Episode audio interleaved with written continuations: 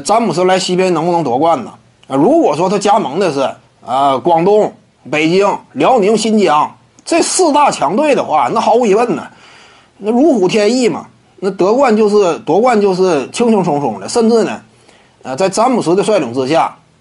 你这个大外啊实力矬一些，是个蓝领型大外也不太要紧，甚至呢还可以什么？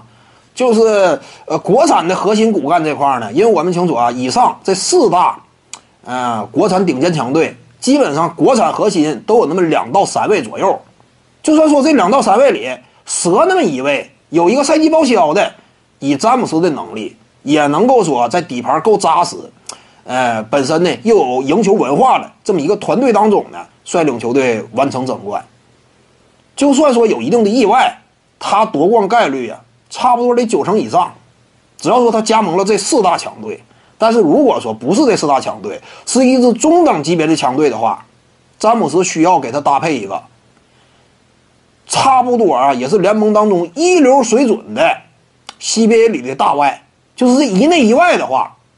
也差不多争冠的概率呢，能够达到七成以上，就是中中等局这个水平的球队，当然你不能遭遇。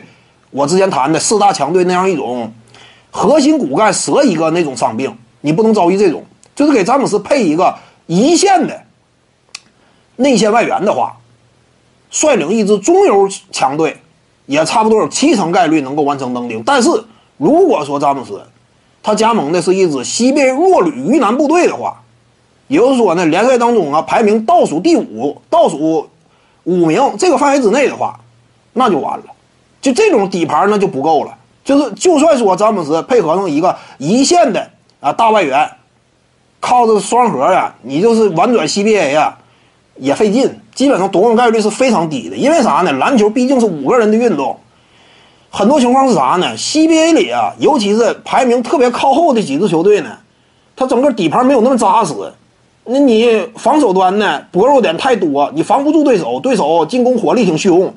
进攻端这块呢。人家重兵防御，内线蹲着一个大中锋，我其他点位我适当的该放放，我就防你詹姆斯突破。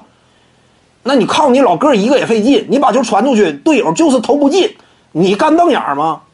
你西边联赛当中这种例子不少见，所以你就算说再大牌的外援，你只要说加盟的是鱼腩部队的话，你跟四大强队争锋啊，也是费劲的，这是现实的。但是还是那句话，中上游的球队詹姆斯注入进来。那确实是好使。各位观众要是有兴趣呢，可以搜索徐静宇微信公众号，咱们一块儿聊体育。中南体育独到见解就是语说体育，欢迎各位光临指导。